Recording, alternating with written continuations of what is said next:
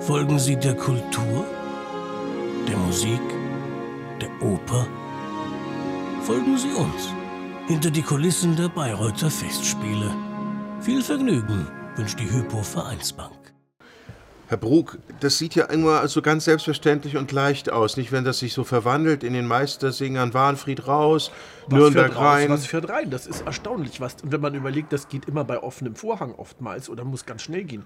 Also ich bin immer wieder erstaunt, wie die das hinkriegen. Das Und meistens klappt es sogar. Ja, es sieht so massiv aus und dann ist doch wieder alles nur ganz leicht irgendwie und geht in den Schnürboden. Schauen wir mal.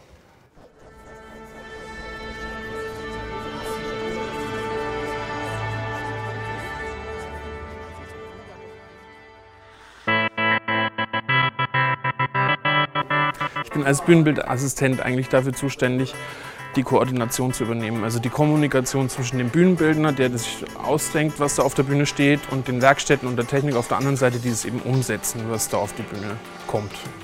Wir haben eigentlich eine ganz große Reise durch ganz viele Bildwelten bei den Meistersingern. Wir fangen damit an, dass wir eigentlich in die Villa Warnfried reinschauen, zu der Zeit, als Richard Wagner da wirklich noch drin gelebt hat, wo einfach ein riesiges, großes High Life stattfindet, wo ein irrsinnig vollgestopfter Raum ist, voll von Ideen und voll von allem Möglichen, was der da sich selber reingeschleppt hat. Das ist ein sehr genauer, recherchierter Raum, den wir da nachgebaut haben. Eigentlich ist es ein Filmset.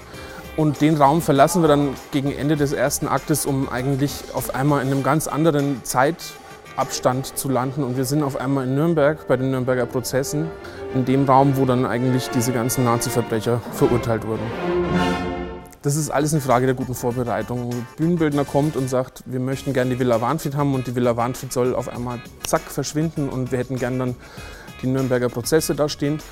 Da geht es dann los, dass sich die ganzen technischen Abteilungen zusammensetzen und man sich halt überlegt, wie kriegt man das schnell, sauber und vor allem künstlerisch spannend hin. Also damit das einfach nicht irgendwie nur technisch fährt, sondern dass es einfach auch noch eine ästhetische, schöne Verwandlung gibt. Also wir überlegen uns nicht erst, wie wir umbauen, wenn das fertig dasteht auf der Bühne, sondern man muss sich einfach vorstellen, dass das in dem Moment, wo der Bühnenbildner was bestellt, hier sofort darüber nachgedacht wird, wie es praktisch umgesetzt wird.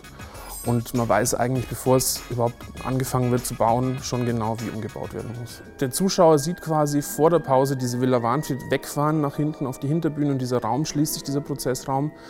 Und nach der Pause sieht der Zuschauer eigentlich genau den gleichen Raum, nur dass da einfach auf einmal ganz viel Gras gewachsen ist. Der sieht für den Zuschauer so aus, als ob da nicht viel passiert außer diesem Gras, aber in Wirklichkeit passiert da ein riesiges, großes Männer-Tetris. Wir fahren eigentlich das komplette Kabinett nach oben, fahren mit der Villa Warnfried, die gerade rausgefahren ist, wieder rein. Zur Seite weg, die ist zweiteilig. Dann kommt der Orchesterwagen von der Hinterbühne auf die Vorderbühne, damit wir die Villa Warnfried rauskriegen. Der Orchesterwagen fährt wieder hinter, die Wände fahren wieder runter und das ganze Gras kommt und wird verlegt und dann geht's schon los. Also wir stellen in der zweiten Pause, nachdem dieser ganze Graszauber weggeflogen ist, die ganzen Originalmöbel aus Nürnberg in diesen Raum, der vorher eigentlich immer leer war. Und im dritten Akt, während der Festwiese, also nachdem Stolzing sein Preislied gesungen hat, ist dann der große Clou, diese ganzen Möbel innerhalb von wenigen Sekunden, ich glaube, da sind wir bei 30 Sekunden, wieder rauszubekommen. Mit Statisten und Technik, möglichst so, dass es die Szene nicht stört, ganz leise und am Schluss wieder der leere Raum dasteht.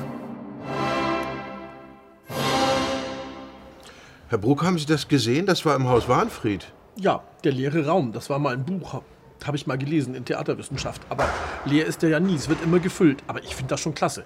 Da sagt er doch wirklich, der Bühnenbildner bestellt und wir führen aus. Ich finde, das möchte ich auch mal im normalen Leben haben. Und wie die rein und rausfahren, das ist doch unglaublich. So viele Menschen und dann leise. Ich bestelle die mir für den nächsten Umzug. Ja, Festspiele Bayreuth Umzugs GmbH. Fein.